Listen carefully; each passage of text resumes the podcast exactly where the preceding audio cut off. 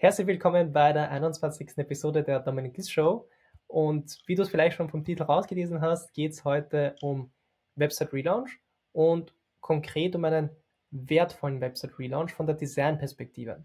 Und da finde ich es ziemlich cool, dass wir heute mit Alexander Stern darüber reden können, weil Alex ist UX UI Designer und Consultant und zusätzlich dazu, falls du die Off-Konferenz kennst aus Barcelona, die ist teilweise sogar schon in Wien.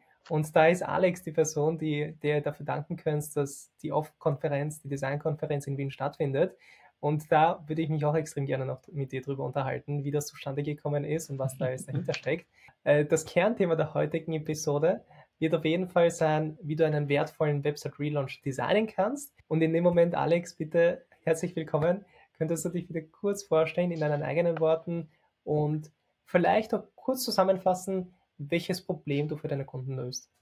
Äh, hallo, ähm, ich bin Alex, äh, ich bin UX UI Designer. Äh, ich nenne mich am liebsten aber Digi Digital Designer, äh, weil aus meiner Sicht die Definitionen, äh, die so rumkursieren im Netz, äh, UX und UI nicht immer ganz klar ist und dass es auch eben gerade bei den Auftraggebern oft sehr unterschiedliche Verständnisse dazu gibt. Können wir vielleicht auch mal ein bisschen dazu einsteigen, was das alles bedeutet. Welche Probleme löse ich für meine Kunden? Ähm, ja, ich, ich, äh, also neben Designproblemen, die ich natürlich auch äh, sozusagen Teil der Lösung sind, äh, versuche ich Ihnen, glaube ich, aber initial vor allem darin zu helfen, herauszufinden, was, was ihr, ihr Problem ist, was ihre ähm, was, was die Ansprüche ihrer Kunden, ihrer Nutzer sind und was die denn genau brauchen. Ähm, ganz oft ist es leider so, je größer die, die Organisation ist, äh, die sozusagen der Auftraggeber ist, ähm, desto mehr tendieren die in diese Richtung, dass also interne Strukturen, interne politische äh, Bedürfnisse äh, stark sozusagen auf die Struktur einer Seite abgebildet werden, die aber oft dann für den Kunden in Wahrheit gar keine Rolle spielen. Und äh, ähm, ich bezeichne mich an, manchmal als Anwalt des, des Nutzers. Äh, also ich versuche sozusagen für, für, für die Rechte und Bedürfnisse der Nutzer zu, zu kämpfen und mich einzusetzen, äh, äh, weil eine Website ist nur dann erfolgreich, wenn, wenn sozusagen die, die, die Bedürfnisse, die Prozesse der, der Nutzer äh, optimal abgebildet werden. Wenn der nicht das tun kann, äh, sie nicht das tun kann, was, was sie möchten, dann kommen sie nicht wieder. Und äh, man hat nicht viele Chancen. Und ich finde es deswegen auch mega cool, dass wir über äh, ein bisschen so in diesen Aspekt dann auch von Website Relaunch heute reden werden, mit einem Fokus auf Design, weil wir haben ja schon gemeinsam an einem Projekt, also so haben wir uns kennengelernt über ein Projekt, wo es eben ein Website Relaunch Projekt war. Und könntest du vielleicht mal kurz, weil du hast ja einen, eine ziemlich große Erfahrung von Projekten, wo du mit Agenturen zusammengearbeitet hast, Projekte, wo du bei richtig großen Kunden mit an Bord warst oder mit an Bord bist. Könntest du uns einen Überblick geben über deine Erfahrung, wie das bei dir verlaufen ist und welche Art von Zusammenarbeiten, Projekten und so weiter du schon alles gemacht hast. Wird wahrscheinlich schwer sein, das jetzt kurz zusammenzufassen, aber ich werfe dich da einfach mal ins kalte Wasser und äh, versuch mal alle Informationen aus dir rauszuholen. Ja, äh, es, ist, ist gar, gar, nicht so schwierig. Ich, äh, ähm, äh, also vielleicht, vielleicht quasi, man könnte es strukturell auseinanderhalten und inhaltlich. Ich gehe mal erst auf die Struktur äh, ein. Ähm, ich habe lange Jahre ganz viel für Agenturen als Externer, äh, auch ein bisschen als Angestellter, aber überwiegend als Externer gearbeitet. Und in den letzten Jahren arbeite ich überwiegend für, für, für Corporate Clients, so nennen wir das, also große Unternehmen, die für, für Projekte eben externe Consultants, da kommt dieser Begriff her, den ich gar nicht so sehr mag, ähm, mit, mit ins Projekt rein. Das sind zum Teil riesengroße Projektteams. Ähm, genau, das ist also die zweite Struktur, in der ich äh, in den letzten Jahren sehr viel arbeite und, und äh, sehr gerne arbeite ich natürlich auch für, für eigene Kunden. Die sind dann meist eher klein und Projekte sind auch so ein bisschen überschaubar.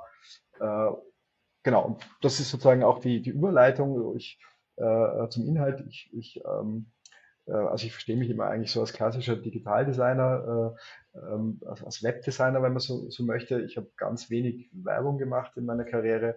Äh, ich habe also immer von Anfang an in meinem ersten Job schon auf, auf großen Portalen gearbeitet, die relativ komplexe oder eben irgendwann dann sehr komplexe Prozesse abbilden müssen. Das, das fand ich ja, einfach spannend und herausfordernd, mich einzudenken in, in, das, in, das, in das Business, äh, das da äh, abgewickelt werden soll auf der einen Seite. Und äh, es ist äh, auf der anderen Seite natürlich ein bisschen weniger frei äh, in, in der Gestaltung. Die großen Unternehmen haben alle dicke Brandbooks, also man kann sich nicht ganz so austoben. Äh, aber ähm, ja, ist, auch das ist herausfordernd, das macht es aber auch wieder äh, in gewisser Weise äh, spannend. Äh, die kleineren Kunden, die man dann so ein bisschen äh, freier und in Eigenregie betreuen kann, äh, sind natürlich äh, dann sozusagen auch ein, ein Gegengewicht. Äh, und ich, also da in, in, in, bei dieser Gruppe sozusagen versuche ich, äh, äh wenn es geht, irgendwie so Richtung Digital Branding zu, zu, zu, zu gehen. Also nicht nur einfach irgendwas abzubilden, sondern eben auch mit ihnen ihre digitale Präsenz zu entwickeln äh, aus, aus Markensicht, wenn man so möchte. Was bei den Großen eher nicht passiert.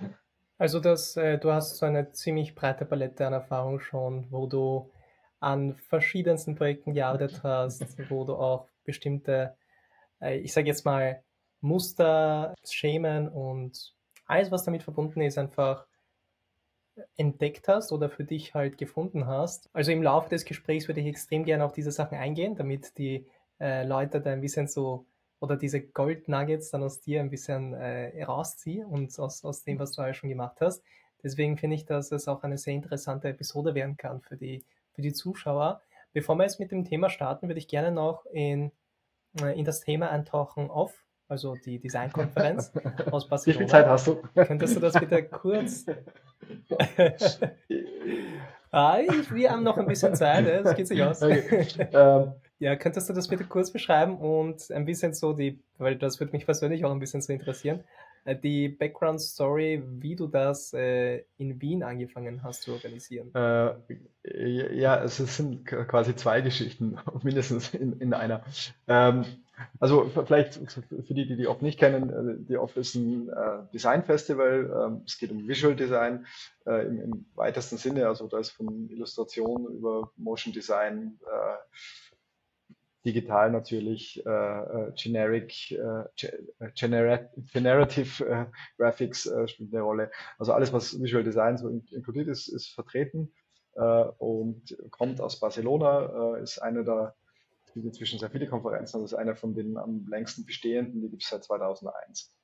Ähm, genau, und äh, ich, ich meine erste Off in Barcelona war 2005. Äh, war noch relativ frisch in meiner Karriere und äh, ein bisschen, ein bisschen orientierungslos. Ich habe vorher eine Zeit lang in einer Werbeagentur gearbeitet und war kein guter Fit. Äh, äh, so ich, ich, hab, ich kann mit Werbung nicht kann ich nicht. Äh, und ich war so ein bisschen, äh, ja, wohin soll denn die Reise gehen? Äh, damals gab es den Begriff UX UI Design noch nicht, aber ich habe im Grunde auch schon angefangen, das, genau das zu tun und war aber noch so ein bisschen unsicher, ob das ähm, ja der richtige Weg ist. Und genau, sozusagen mit der Off, das ist das, worüber ganz viele Speaker eigentlich im Kern reden, äh, ähm, dass man halt seinen eigenen, seinen Weg finden muss äh, mit dem Ding, das einem interessiert und Spaß macht. Dann, dann kann man, kann, kann man ja, vorankommen. Äh, also quasi, ich habe die Off immer für mich, äh, also und das ist etwas, was die Off auch viel tut, eben, äh, also spricht junge Leute an, äh, die so am, noch im Studium sind oder im Berufseingang und eben diesen Weg noch suchen. Äh, und das fand ich ähm, ein ganz starkes ähm, Asset von der Konferenz, sage ich mal. Es ging nicht nur um ein Show-off von, von Agenturen, äh, ähm, sind selten Agenturen präsent, sondern es sind eher Artists, die, die äh, eben Speaker sind. Ähm, genau, das fand ich immer also ein starkes Motiv im Antrieb. Ähm, und äh, genau, äh, und nachdem ich dort viele Jahre hingefahren bin, äh, äh, äh, also ist auch schon einige Jahre hat, hat äh, die OFF angefangen, eben mit, mit lokalen Veranstaltern äh, ähm, Schwesterkonferenzen zu organisieren. Und ich bin 2017 nach Tel Aviv zu einer geflogen, weil ich noch nie in Tel Aviv war. Das sozusagen als Anlass äh, die erste OFF Tel Aviv äh, genommen habe mir das anzuschauen. Äh, und äh, dann hatte ich, äh, das, die Konferenz hat in einem sehr coolen Gebäude, dem Designmuseum von Tel Aviv, stattgefunden. Das hat so ein Atrium mit Palmen und dort war sozusagen die, die Panzone, die, wo man sich was zu essen, was zu trinken holen konnte, und wo man in den Pausen halt auch so rumgestanden ist. Und, äh, und ich war mit einem Freund da und ich hatte buchstäblich mit einem Bier in der Hand unter einer Palme den Gedanken, äh, das kann ich auch machen. Was eine sehr naive Fehleinschätzung war. äh, aber, aber ja, ja. Ähm, ähm, das war sozusagen der, der Triggerpoint und äh, ich habe ähm, dann eben ein paar Tage später dem, dem, dem Eigentümer da auf äh, äh eine E-Mail geschrieben. Äh, und äh, genau, und das war sozusagen der Startpunkt. Und ein Jahr später haben wir die erste Off, also im Herbst 2018, in Wien gemacht. Da, das sind sicher viele Leute, die da, oder einige Leute, die zuhören, werden, werden die Konferenz wahrscheinlich kennen, weil ich bin mehr aus der Developer-Schiene, da ist, äh, da war ich mit der Off noch nicht so konfrontiert. Aber ich glaube, in der Designwelt ist die schon sehr bekannt, die Konferenz, oder? Ja, ich hoffe. Nein, ich glaube schon. Also äh, die kennen, kennen viele, ja. sie gibt es halt auch schon sehr lang. Es, äh, wie gesagt, es gibt auch einige andere äh, in, in, in, in, auf der ganzen Welt. Äh, ähm, ähm, äh, sind auch inzwischen, äh, also auch durch Corona wieder, aber auch schon davor sind immer wieder welche auch verschwunden, weil es letztlich halt an einzelnen Personen hängt, die das machen und das ist also ein sehr kräftezehrendes äh, ähm, äh, Ding, sowas zu machen. Äh, und, und speziell, wenn man das so wie ich äh, ja eher als, als Passion Project macht und nicht um, um meinen Lebensunterhalt damit zu verdienen, äh, ja, es, es ist, ähm, kostet es sehr viel Energie. Es gibt sehr viel Energie zurück und mehr als es kostet, sonst würde ich es ja nicht weitermachen, aber äh, es ist schon, schon sehr anstrengend. Und wenn man gleichzeitig gerade intensive Projektphasen im richtigen Leben hat, kann ich, ganz schön heiß werden. Äh, aber das Wichtige ist, dass man das halt ja eben sowieso nicht alleine macht, sondern äh, ähm, mit Leuten zusammen und äh, also alleine kann man sowas nicht stemmen. Ja, das kenne ich ein bisschen vom WordCamp, weil wir organisieren in Wien dann jährlich so eine WordPress-Konferenz mhm. äh, und die heißt WordCamp, also ist ein offizielles Event von WordPress auch, was auf der ganzen Welt stattfindet und das kannst auch ähm, selbst in, einer, in jeder größeren Stadt gibt es wahrscheinlich auch ein WordCamp, welches organisiert wird, weil es schon sehr verbreitet ist. Und deswegen ist mir das ein bisschen bewusst, wie viel Aufwand dahinter steckt, weil wir sind dann auch ein Team von sieben bis neun Leuten, glaube ich. Und das machen wir dann auch nebenbei, also jetzt nicht, damit wir Geld damit verdienen können, dafür ist das Konzept von WordPress eigentlich nicht so aufgebaut, sondern eben damit die Leute dann den Spaß haben, damit die Konferenz entsteht und damit die Leute zusammenkommen. Und dann wird dir erst bewusst, wenn du einmal, wenn du einmal sowas mitmachst, wie viel Arbeit dahinter genau. steckt. Also in der von dann wirklich voll cool und danke, dass du dass äh, die Challenge auf dich genommen hast und dass du das organisierst. Finde ich es mega cool. Und damit wir jetzt ein bisschen ins Thema zurückkommen, also ins Thema Website Relaunch, da würde ich dir als nächstes gerne die Frage stellen, weil du bist ja mehr in der Designwelt unterwegs. Ich bin mehr in der Developer-Welt unterwegs. Es gibt dann zum Beispiel, wenn ein Unternehmer wird ein Website Relaunch mehr aus der Unternehmenssicht sehen. Und da wollte ich dich fragen, äh, was für dich ein Website Relaunch bedeutet oder was, was heißt das für dich und wie siehst du einen Website Relaunch von deiner Perspektive? Gute Frage, schwierige Frage. Ein Relaunch ist, glaube ich, äh, kommt dann zustande, wenn, wenn äh, ein Unternehmen, ein Kunde äh, sozusagen sich äh, also vielleicht einfach nur unzufrieden ist oder das Design hat sich äh, weiterentwickelt. Äh, ich habe schon Seiten relaunched, die waren 20 Jahre alt. Äh, da war das Design natürlich vollkommen aus, outdated. Aber vor allem geht es eigentlich darum, dass, äh, dass man sich äh, Gedanken über die, die, den Zweck und den Prozessen, äh, die sozusagen abgebildet werden müssen, ähm, Gedanken dazu macht. Äh, Genau, äh, das, das kann sich natürlich, im, wenn es ein, eine Seite ist oder ein Unternehmen, das es schon länger gibt, immer wieder mal verändern. Äh, ähm, es kommen neue Sichtweisen dazu, neue Produkte, neue Services. Äh, genau, also man muss quasi konzeptionell erarbeiten, was, was, was wollen wir denn? Webseiten sind Kommunikationstools. Ähm, was wollen wir denn damit erreichen? Und ähm, genau, das ist eigentlich fast der Kern der, der, der Relaunch-Arbeit das zu definieren, neu zu definieren und eben, äh, wie ich vorher schon angesprochen habe, äh, den, den, den, Grund, den Endkunden, den Endnutzer, die Endnutzerin im, im Fokus zu behalten äh, und, und, auf deren Bedürfnisse einzugehen. Äh, und wenn das gut definiert ist und äh, da ein gutes Bewusstsein auch ist in, in, äh, bei den Stakeholdern, dann, dann ähm, kann es ein gutes Projekt werden. Und da sind wir aber in Wahrheit noch ganz weit weg vom Design. Also für mich ist es, also ich verstehe das auch so ähnlich. Also ich glaube, wie du, also dass ähm, aus meiner Perspektive ein Website Relaunch ist, dass es halt ein Problem lösen soll.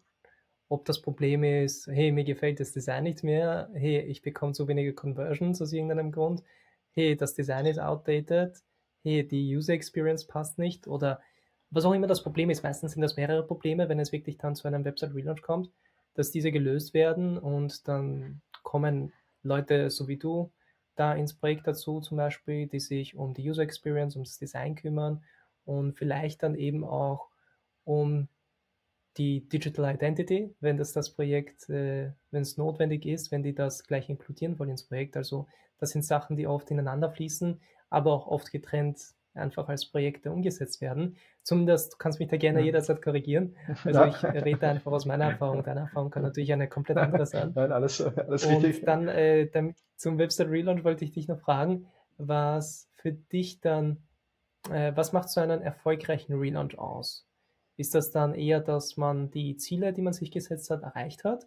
Ist das einfach, weil es schön ausschaut? Ist das, weil mehr Umsatz äh, generiert wird? Ist das, weil gibt es auch verschiedene Gründe für verschiedene Ziele und verschiedene Lösungen und Erfolgserlebnisse?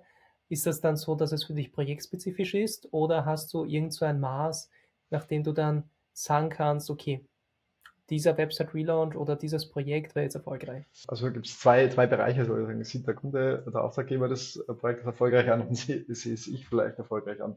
Ähm, ähm, ich, wichtig ist, äh, also in dem Kontext, was war die Aufgabenstellung, äh, äh, was war das Problem ne? und hab, konnten wir das Problem lösen. Du hast Conversions äh, angesprochen, das kann natürlich ein Motiv sein, wenn man mehr Conversion haben will. Ähm, äh, genau, so wenn die messbar steigt, dann war es sozusagen äh, in, in, gewisser Weise zumindest ein erfolgreiches Projekt.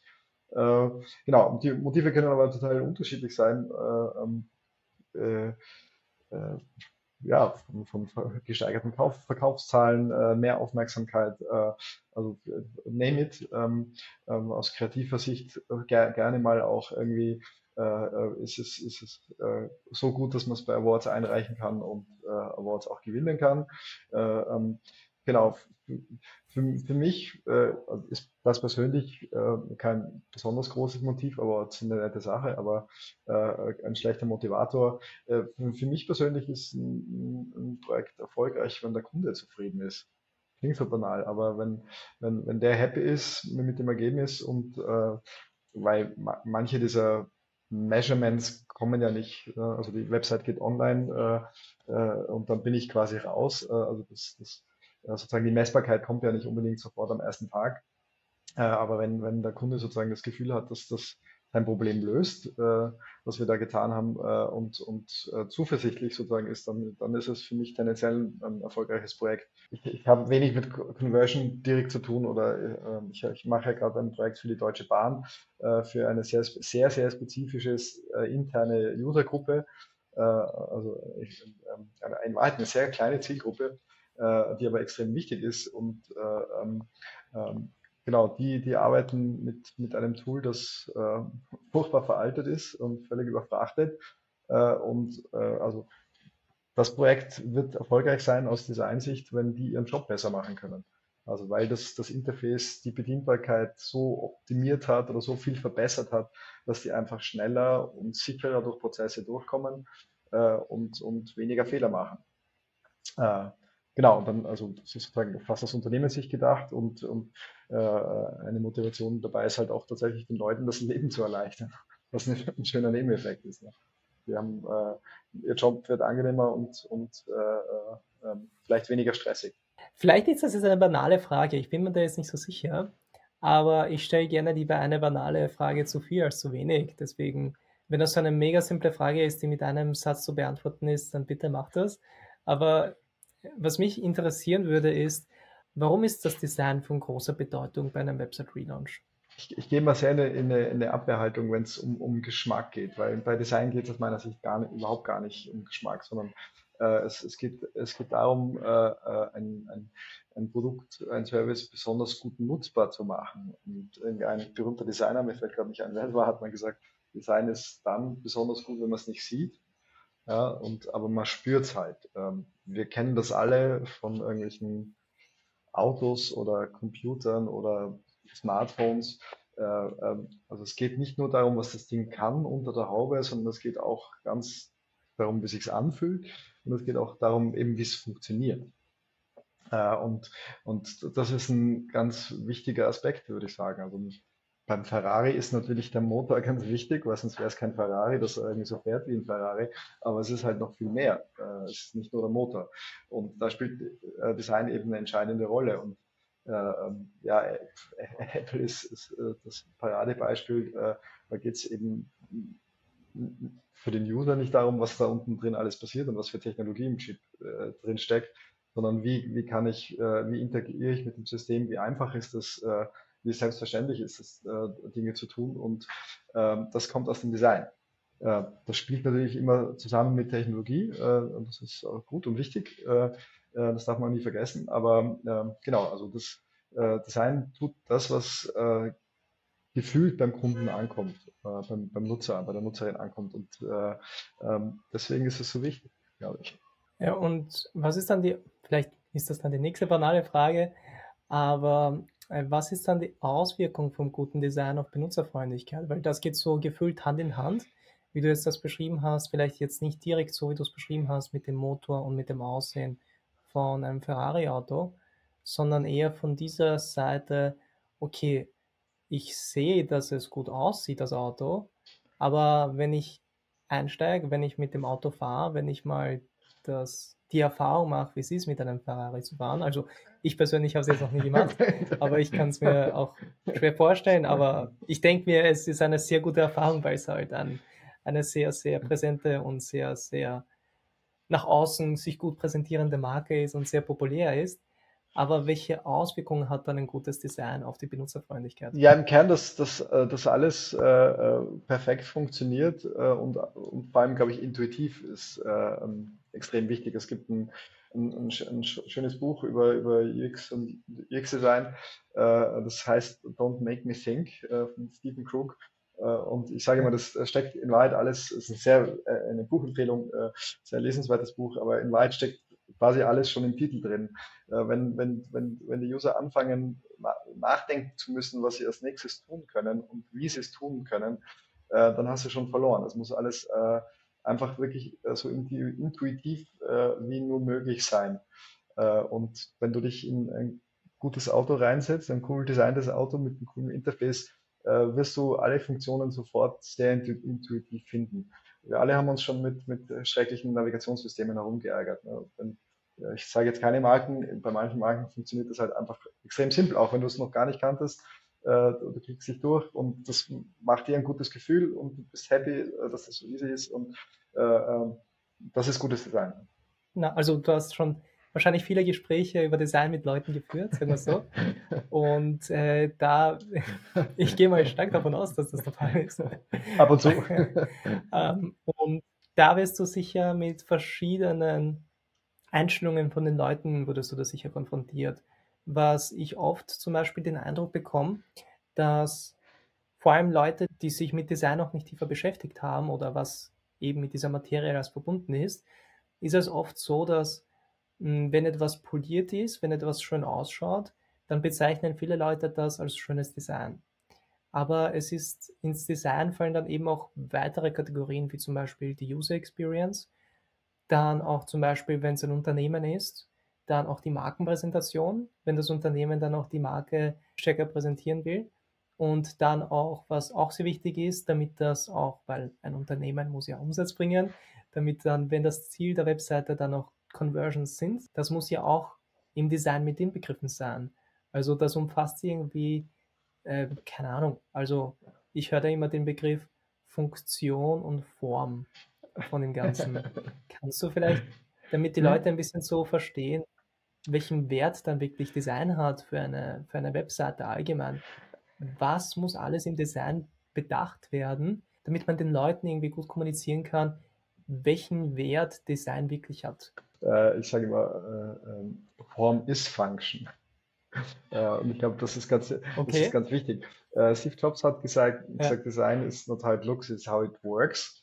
Äh, und genau darum geht es mhm. und darum, äh, da, darin, darin, steckt der Wert. Äh, ähm, natürlich gibt es eine, eine, eine, äh, Ebene vom, vom Geschmack gefällt mir das. Ja, das ist auch legitim zu sagen, mir gefällt das nicht, aber äh, wenn man jetzt äh, auf irgendeiner äh, großen Brand-Website ist, die eben Services oder Produkte verkaufen, ist das in Wahrheit, ist das egal, ob mir das gefällt oder ob das dem Marketingchef gefällt. Es muss sozusagen, das muss dem, dem Zweck äh, äh der Seite entsprechen und es muss ähm, die, die, die, die User mitnehmen und ihre, ihre, Prozesse in, äh, ähm, tun lassen, äh, äh, was immer sie tun wollen. Äh, und dann ist es gutes Design. Da kann es mir immer noch nicht gefallen. Also ich, ich nenne ein Beispiel. Ich finde, gestaltungstechnisch äh, gefällt mir Amazon überhaupt nicht, die Webseite. Ich, ich, aber, aber sie funktioniert extrem gut. Die machen alles richtig. Ja, äh, und äh, also, also ist es gutes Design. Es spielt keine Rolle, äh, ob es mir gefällt oder nicht. Es ist einfach gutes Design. Hat nichts mit Geschmack zu tun. Ähm, genauso, wenn jemand sagt, ich, mir gefällt Ferrari nicht, finde ich doof, äh, ist das total legitim. Äh, aber trotzdem ist es ein toller Sportwagen, wenn man den Sport wegen als, als toll definieren möchte. Aber äh, ähm, ähm also es geht, und, und, das passiert leider ganz oft im, im Kontext von Gesprächen mit, mit äh, Laien, die dann eben äh, äh, kein Verständnis haben für diese, diese Wichtigkeit der, der Funktionalität vom Design und, und deswegen sich immer auf das, äh, auf, auf, das auf, die, auf, auf die Form fokussieren, auf die Gestaltungsform. Äh, und das ist, also ist nicht illegitim, aber es ist halt nur ein, ein kleiner Teil. Und ich glaube wirklich, dass es der kleinere Teil ist. Also das, die, die, die Funktion, die man eben abbildet, was man möchte, ist, ist, ist das Entscheidende. Ja, also je mehr ich mich in das Thema vertiefe, desto mehr komme ich auch zu dem Entschluss. Also am Anfang war es auch so irgendwie, hey, das schaut cool aus, das würde ich gerne als meine Webseite haben. Oder dann habe ich ein anderes Template gesehen und das, hey, das schaut cool aus, ja. das wird, so würde ich gerne, das, so hätte ich gerne, dass meine Webseite ausschaut. Und jetzt beginne ich mich langsam mit den Themen oder eh schon seit mehreren Monaten mit den Themen zu beschäftigen. Ähm, hey, wen will ich erreichen? Welches Problem löse ich? Welche Farben betonen das? Wie sollen genau die Texte formulieren, formuliert sein? Ja, genau. Wie ist es dann bezüglich Conversion-Optimierung dann? Wo soll dann welcher Button positioniert sein, damit die Leute dann auch zu dieser Conversion noch weitergeleitet werden, also diese Customer Journey und so weiter? Äh, bitte fang mich da ein, falls wir da aus dem Thema ein bisschen zu sehr rausschreiben nee, äh, und dann wieder zurück. Aber wenn wir so allgemein vom Wert von Design reden, dann ist das irgendwie so ein großes Thema, oder? Äh, ja, das, äh, ich kann gar nicht widersprechen. Es ist, es ist, ist alles richtig. Man, man, macht den Wert sozusagen klein, wenn man sich nur auf, auf das es schaut hübsch aus äh, reduziert oder weil dann bist, läufst du halt immer Gefahr, äh, dass jemand sagt, nee, das gefällt mir aber nicht. Das kann passieren, dann äh, ähm, so, aber wenn du sozusagen zumindest den Joker in der Tasche hast, dass das ja, aber das ist sozusagen für dein Problem die richtige Lösung, und wir lassen uns über die Farben sprechen, ob es rund oder eckig ist, äh, meinetwegen, aber das ist die richtige Lösung, dann bist du natürlich, äh, ähm, hast einen stärkeren Hebel, sage ich mal. Ne? Wenn einer eckig nicht mag, dann kannst du ihn eckig nicht verkaufen. Also das ist halt Geschmack, aber Geschmack löst keine Probleme. Macht vielleicht welche. Ja.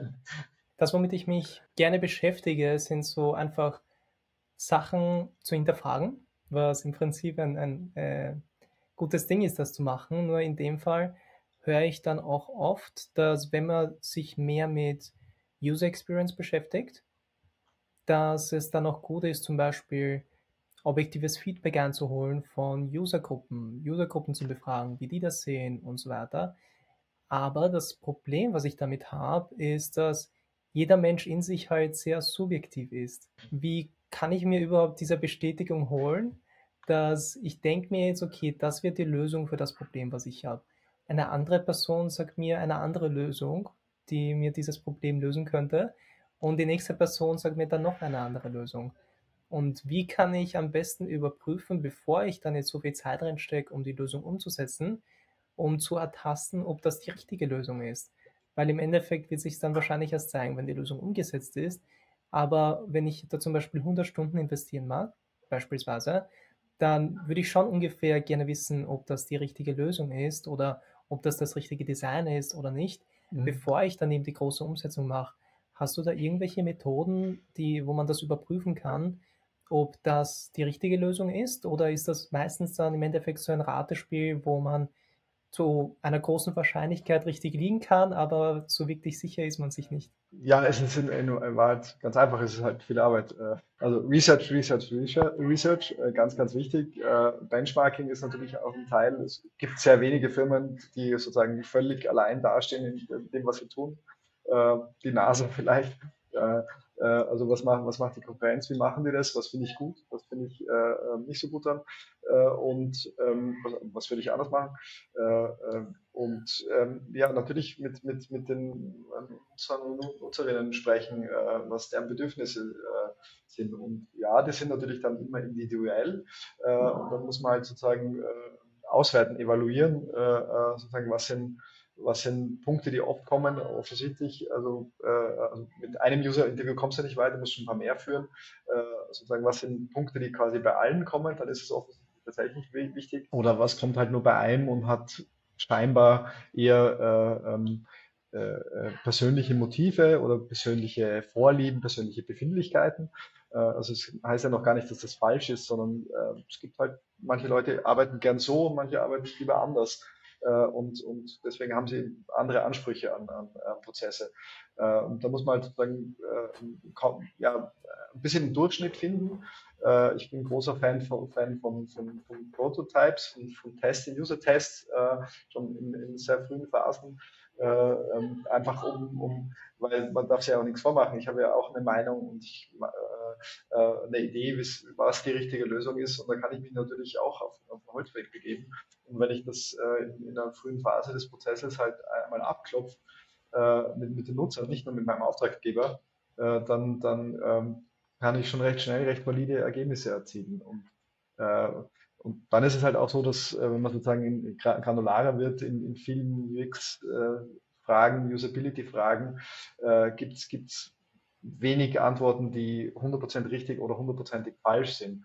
Äh, das heißt, es macht einfach sich, äh, total Sinn, das äh, ähm, von den Nutzern äh, ausprobieren zu lassen, ob es so oder so besser funktioniert. Und dann muss man eben als auch als, als kreativer sich so ein bisschen ja, dicke Haut zu eignen, äh, aneignen oder ein bisschen schmerzbefreit sein und sagen, so ja, dass man die damit besser umgehen können als mit der Idee, die ich hatte, dann lass uns die andere Idee nehmen. Ähm, es äh, macht offensichtlich Sinn. Also eigentlich ist es ganz einfach. Man muss sich halt wirklich äh, recht, bevor man äh, anfängt zu gestalten und also zu konzipieren und zu gestalten, muss man sich eben wirklich sehr, sehr genau äh, mit, mit, äh, mit der Thematik, mit dem Business, mit dem Business-Prozess und den Bedürfnissen von den Nutzern auseinandersetzen. Und wenn du das tust, äh, dann ist die Wahrscheinlichkeit, dass du große Fehler machst, eher gering. Für kleine Fehler macht man immer, aber äh, man, man geht, läuft auf alle Fälle schon mal in die richtige Richtung und, äh, und dann musst du anfangen zu testen und, und äh, ja, zu evaluieren zu lassen. Dann kommt schon das Richtige mhm. raus dabei. Wenn wir jetzt bei dem Thema Website Relaunch bleiben, weil wenn man jetzt zum Beispiel ein neues Produkt entwickelt, mhm. dann hat man ja schon ein Problem, welches man lösen will und dann muss man die möglichst beste Lösung für dieses Problem für die Menschen finden, die dieses Problem haben. Aber oft ist es dann eben bei einem Website Relaunch muss man erstmal die Probleme finden, die es gibt. Meistens sind ein paar bewusst, aber sicher gibt es da noch ein paar versteckte Probleme und dann eben die Lösungen drauf. Also beim Website Relaunch würde ich da noch eben so einen Step dazu hängen, um einmal besser zu identifizieren, was dann die zusätzlichen Probleme sind bei der bestehenden Webseite. Weil oft, wenn das sowas ist, wo man sich schon dran gewöhnt hat, ist es, wird man so ein bisschen so betriebsblind oder man sieht manche mhm. Sachen nicht so, ist äh, wahrscheinlich, also es äh, schließt ja dann auch in das Thema ein, welches du jetzt angesprochen hast, also dass man nachfragen sollte, dass man objektive Meinungen sich einholen sollte und das fließt dann alles so irgendwie in einen Fluss. Und könntest du uns vielleicht von irgendwelchen Fallstudien oder Use Case oder so, ähm, Projekten erzählen, die du gemacht hast, wo du dann überrascht warst von dem, was das Endergebnis war oder wo du, sagen wir mal, von Anfang an diesen, dieses Konzept gehabt hast, dann hast du es umgesetzt oder das Design entworfen dafür, dann wurde das Projekt umgesetzt und dann hat es geklappt. Gibt es da irgendwelche Stories oder Erfahrungen, die du gemacht hast, wo dich dann das Endergebnis überrascht hat, dass es so funktioniert, obwohl es nicht funktionieren sollte, oder dass es nicht funktioniert, obwohl es funktionieren sollte? Ja, also bei Endergebnis eher weniger, weil also, äh, die Prozesse ja vorher schon laufen sollten im Idealfall und man eben noch gegensteuern kann rechtzeitig. Mhm. Insofern ist dann das äh, Endergebnis nicht mehr äh, ähm, überraschend. Das kann manchmal so ein bisschen gestalterisch überraschend sein, äh, wobei das auch nicht ganz am Ende kommt. Äh, das ist mir schon ein, zweimal äh, passiert, äh, ähm, dass ich mit Designvorschlägen durchgekommen bin, die äh, ich nicht erwartet habe, dass ich damit durchkomme. Also dass der Kunde die haben will, weil ich vermutet hätte, dass das zu modern, zu expressiv, zu keine Ahnung was ist äh, und, und äh, der, der, Kunde dann mutiger war, als ich gedacht habe. Äh, in, in, aber in Zwischenschritten kann das natürlich ganz viel passieren. Äh, vielleicht das Beispiel, ich habe mal für, ein, für, eine Agentur in einem großen äh, Finance-Projekt gearbeitet, das war ein Private Banking äh, Website, äh, also ähm, das, was wir alle vielleicht nicht jeden Tag, aber regelmäßig tun, äh, äh, Geld überweisen etc. Äh, und da, also es ging um ein Relaunch-Konzept, das natürlich einigermaßen komplex ist, äh, so eine Banking-Website kann viel, tut viel, man sich vorstellen kann, man muss, man muss wahnsinnig viel bedenken. Äh, und deswegen haben wir auch also recht intensive ähm, User-Tests gemacht, gemeinsam mit, mit einem auf Tests spezialisierten Labor. Äh, äh, die, die, also wir haben die Tests quasi vorbereitet und die haben das aber durchgeführt. Da waren Sozialwissenschaftler und Psychologen mit an Bord. Ähm, super interessanter Prozess. Äh, und wir haben dann, äh, ähm, also äh, digital, also Online-Banken haben nicht nur junge Leute als Kunden, sondern auch ein bisschen ältere. Und wir waren, äh, das ist schon ein paar Jahre her, durchaus überrascht, äh, äh, dass wir immer wieder auf Dinge gestoßen sind, die für uns super selbstverständlich waren, wie man sich also durch eine Website bewegt. und, und die, also das war, hat immer so funktioniert, dass wir denen eine kleine Aufgabe gegeben haben. Also du möchtest, musst jetzt das und das machen, eine Überweisung machen oder keine Ahnung. und wo, wo würdest du jetzt das suchen? Es ist auf der Seite, die du gerade siehst, aber du musst es schon selber finden. Äh, und, und das hat an manchen Stellen äh, äh nicht so gut geklappt, obwohl, obwohl wir gesagt hätten, das ist aber tausendprozentig offensichtlich, was jetzt als nächstes zu tun ist. Ja, und, und das hat also mir gelehrt, dass man eben sehr, sehr äh, vorsichtig sein muss, sozusagen mit, mit, mit, äh, mit den eigenen Erfahrungen, wie man Dinge äh, äh eben macht online, ob ja, weil, äh, also gerade so wie wir, äh, äh, die, die seit Jahren im, im, Digital Business arbeiten, für uns sind, sind einfach Dinge sehr selbstverständlich und äh, die sind für normale Leute vielleicht nicht ganz so selbstverständlich. Das wird natürlich immer intensiver äh, durch, durch die Verbreitung der digitalen Medien und immer mehr, mehr äh, Anwendungsfälle äh, wandern ins digitale Leben. Ähm, also da, da gibt es auch eine Bewegung, sage ich mal, aber trotzdem ist da so ein bisschen äh, ähm, Vorsicht geboten, insbesondere dann, wenn man äh, sehr breite Zielgruppe hat. Ja, also, man, äh, also jetzt kommen wir wieder zurück zu meinem Bahnprojekt. Äh, das ist eine sehr, sehr, sehr, sehr spitze Gruppe, die, die äh, also äh, sehr spezifische Dinge tut. Auch da gibt es durchaus eine Schwankungsbreite zwischen alt und jung, aber das macht es ein bisschen leichter. Aber wenn ich halt keine Ahnung, so wie Amazon äh, von, von, von der Unterhose bis zum neuesten Film äh, äh alles verkaufe äh, und Streamingdienste, keine Ahnung was, dann sind die, die Anwendungsfälle sehr, sehr vielfältig und ich spreche ein sehr vielfältiges Publikum an. Und das macht es natürlich viel, viel komplizierter. Und da muss man eben äh, aufpassen, dass man nicht mit seiner, seiner Brille nur drauf schaut, sondern ab und zu mal die Brillen wechseln. Ja, und weil wir uns schon langsam dem Ende der Episode mhm. nähern, würde ich gerne noch in den praktischen Teil ja. eintauchen, damit sich die Leute dann auch ein bisschen so die Goldnuggets mitnehmen können. Und falls wer jetzt einen Website-Relaunch anfangen möchte und da gleich einen Ansatz bekommt, wie kann man dann sinnvoll überhaupt mit einem Website-Relaunch anfangen? Ich meine, äh, du, also es ist mir klar, dass du dann in einem Team zusammenarbeitest, wo du für deinen Bereich eben mhm. zuständig bist und dann sind andere Leute für andere Bereiche zuständig. Aber wenn da jetzt äh, jemand zu dir herkommen würde und sagt, hey, ich bin mit meiner Webseite eigentlich unzufrieden und ich erreiche mit der Webseite nicht das, was ich erreichen sollte. Das Problem lassen wir jetzt mal offen. Mhm. Da kannst gerne, das kannst du gerne in deiner Antwort inkludieren. Ähm, was würdest du den Leuten raten, wie man am besten vorgehen kann, damit man einen erfolgreichen Website-Relaunch dann am Endeffekt durchführen kann? Also ich mache es äh, eigentlich in, ein, in ich versuche das in allen Projekten zu machen. In meinen, äh, bei eigenen Kunden mache ich das auf jeden Fall so. Äh, Agenturen machen das auch sehr oft so. Äh, ich ich versuche zuerst in einen Workshop zu gehen, um, um das Problem zu verstehen. Äh, und auch zu verstehen, ob der, ob der Kunde das Problem eigentlich verstanden hat oder weiß, was er will, oder ob das eher so eine äh, diffuse Unzufriedenheit ist.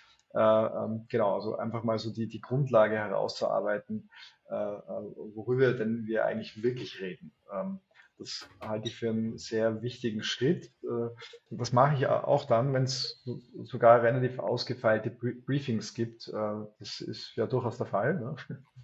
Viele, kind, viele Kunden wissen ja, was sie tun und was sie wollen.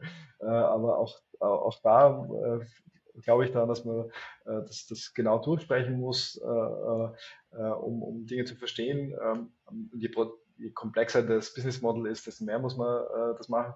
Äh, vor allem aber auch einfach, um Subtexte äh, rauszuhören, äh, rauszuspüren. Ähm, das, glaube ich, ist ganz, ganz wichtig, um, um sozusagen später äh, ähm, es zu vermeiden, später in Probleme reinzulaufen. Weil das, das war doch klar. So heißt dann manchmal. Ne? Und äh, nein, war so klar war es halt nicht, aber äh, also ich glaube, das ist ganz wichtig, ist, drüber zu reden. Ähm, Genau, und, und so von, von, da aus, äh, glaube ich, ist es eben wichtig, in diese, in diese Research-Phase zu gehen. Äh, das ist äh, beides ist in Wahrheit manchmal ein, ein, bisschen ein budgetäres Thema, dass die, die, die Kunden das nicht, nicht äh, also es ist schwer, schwierig zu vermitteln, dass das äh, sinnvoll ist. Äh, ähm, oder die Budgets sind so knapp, dass wir das nicht machen wollen, weil es halt on top zur Designleistung halt was kostet. Ähm, die Wahrheit ist aber, ähm, dass das in Wahrheit Kosten spart. Also wenn ich da eine gute Vorbereitungsphase habe, dann äh, komme ich schneller durch den Designprozess durch äh, und, und brauche weniger Reworks äh, nach Feedback oder so. Ähm, genau, das, das sind für mich so die, die zwei initialen äh, Einstiegsthemen. Ähm, gute, gute, gutes äh, Gespräch mit dem Kunden, um zu verstehen, was er will und, äh, und dann Research, um herauszufinden, was der Kunde von ihm braucht. Ja, das kann ich nur zu 100% unterschreiben. Also wenn ich dann in einem Projekt bin und dann mitten im Projekt plötzlich neue Features zum Entwickeln dazukommen, ist das dann auch so nicht unbedingt das, was jetzt in diese Basis reinpasst, die wir schon entwickelt haben, sondern wenn wir das im Vorhinein gewusst hätten oder wenn wir überhaupt gewusst hätten, hey, da, wir wollen eigentlich ein komplett anderes Problem lösen, das, was, äh, was wir jetzt damit bezwecken wollen, dann würden wir das Projekt ja auch ganz anders angehen. Das ist ja, glaube ich, äh, ein mega cooler Ansatz dass man da einfach am Anfang hinterfragt und gut plant, gut vorbereitet und nicht gleich mit der Arbeit drauf losgeht oder nicht gleich nach online nach Template sucht, hey, so will ich, dass meine Webseite ausschaut oder genau, ich will jetzt alles auf Orange haben oder ich will jetzt alles auf Blau haben, weil das die Konkurrenz so hat, sondern einmal nachfragen, recherchieren und wissen, wieso man das macht, weil ja, erst dann ist es ein sinnvolles Projekt. Sonst kann es oft sein, dass es einfach dann rausgeschmissenes Geld sein kann. Das, das wollen wir vermeiden, absolut. Äh, am Ende habe ich noch so drei Bullet-Fragen, die ich mhm. dir gerne stellen würde. Äh, davor würde ich dir noch gerne den Spotlight bieten, damit du den Leuten sagen kannst, genau, äh, was du machst, was du anbietest, wie sich die Leute bei dir melden können, falls sie mit dir zusammenarbeiten wollen. Und einfach kurz den Spotlight, um dich äh, selbst zu bewerben. ja, sehr schön, danke. Äh, ähm, ja, also mich zu finden ist nicht so schwierig. Äh, äh, ähm, mein Studio heißt Random Studio, rndm.studio äh, geschrieben. Ähm, da findet man mich und äh, meine Kontakte äh, auch. Und ja, ich, ich, ich, ähm, ich, arbeite recht viel auf großen Projekten. Das ist selten Laufkundschaft. aber ich, ich sage immer, man kann für, für alle Budgets ähm, was Schönes machen, was Gutes machen, was, was Wirk Wirksames machen. Äh, ähm, äh, genau, also, also für mich, also ich entscheide eigentlich nicht nach dem Budget, ob ich ein Projekt nehme, sondern einfach ist es eine interessante Geschichte, es ist etwas, was mich interessiert. Äh, äh und, und sind das, sind das, sind das nette Leute, das ist ganz wichtig für mich. Äh, äh, genau, und, und ja. äh, also da, an der Stelle bin ich, bin ich recht, recht äh, offen, sage ich mal. Also alle Kontaktdaten werden auf jeden Fall unten verlinkt sein. Am Ende stelle ich dann auch immer gerne so Bullet-Fragen. Also bei der Bullet-Frage sag einfach das Erste, was dir in den Kopf einfällt, äh, kannst du gleich äh, beantworten, damit wir da schnell durch sind mit den mhm. Fragen. Es sind insgesamt drei Fragen. Und die erste Frage wäre, wenn es deinen Beruf nicht geben würde, also UX-Design, UI-Design, Consulting, die Off und alles, was du machst, was wäre dein Alternativberuf? ja, ähm, also ich, äh, ich, ich, ich, bin ja sozusagen eigentlich ein Quereinsteiger. Ich habe äh, äh, Landschaftsarchitektur studiert und zu Ende studiert. Äh, ähm, äh, also für, für, mich ist alles, was mit Architektur zu tun hat, interessiert mich ganz stark nach wie vor.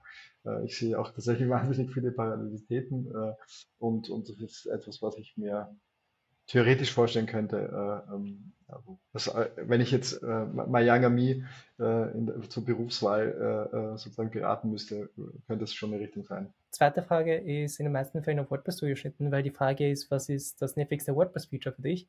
Aber da machen wir das vielleicht zugeschnitten aufs Design. Und was ist so der nervigste Designaspekt für dich? Ähm, ja, also äh, mir fallen zwei Sachen ein. Äh, das, eine ist ein, ein, ein, ein Klischee und, und äh, wir, wir, Designer verwenden das, das oft als Chat äh, untereinander, äh, aber leider haben wir das alle schon von Kunden gehört. Ich habe es definitiv äh, auch schon gehört. Make my logo bigger. das ist für ich glaube, der Hintergrund ist, dass ähm, für viele Design schwer zu beurteilen ist und deswegen gehen sie auf sehr einfache, offensichtliche Sachen und eins davon ist eben, ich möchte mein Logo so groß wie möglich sehen, äh, egal ob das sinnvoll ist oder nicht.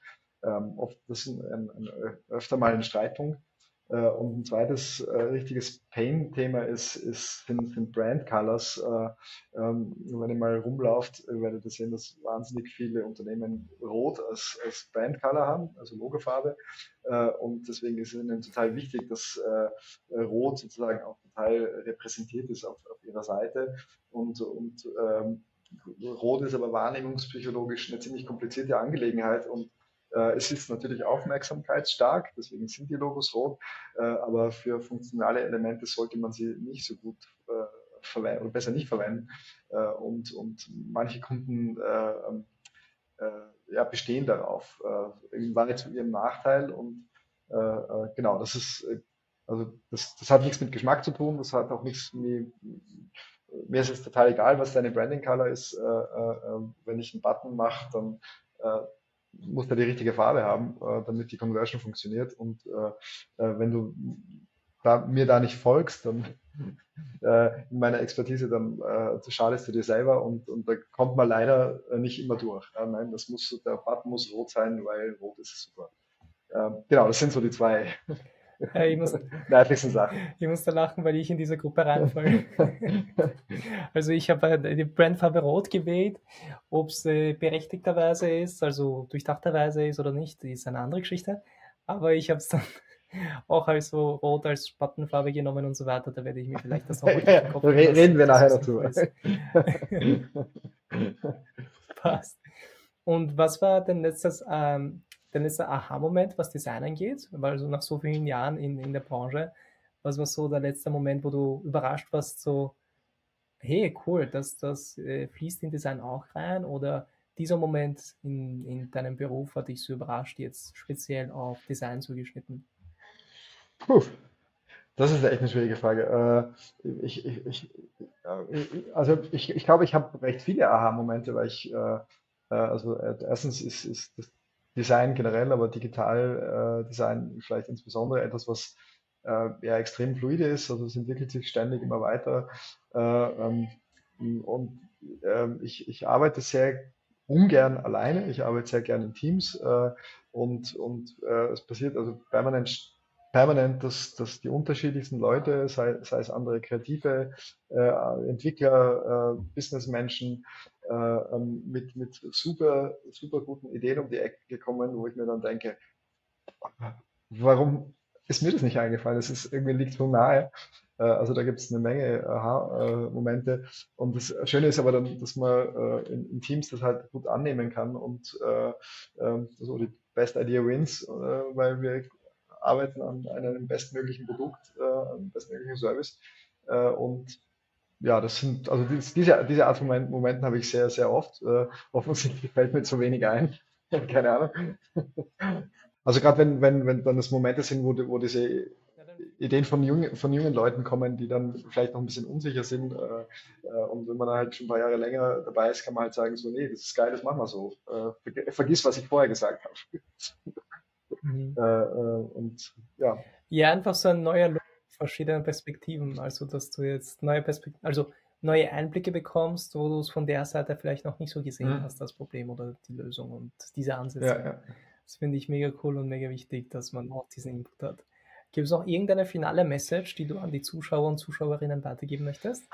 Ja, also ich, äh, ich glaube, wichtig ist, ist auch, äh, dass ähm, das Design, ähm, also es, es steckt vielleicht im Begriff User Experience drin, dass Design auch Spaß machen muss. Also es muss jetzt deswegen nicht alles wie ein Comic ausschauen. Und ich, ich, da glaube ich fest dran, wenn ich, wenn ich äh, jemand durch einen Prozess durchkriegen möchte, also sei es äh, halt irgendwie, dass er online ein Produkt kauft oder äh, äh irgendwie sich eine Wahlkarte bestellt oder whatever, äh, dann, dann äh, ich muss ich ihm ein positives Gefühl vermitteln, visuell.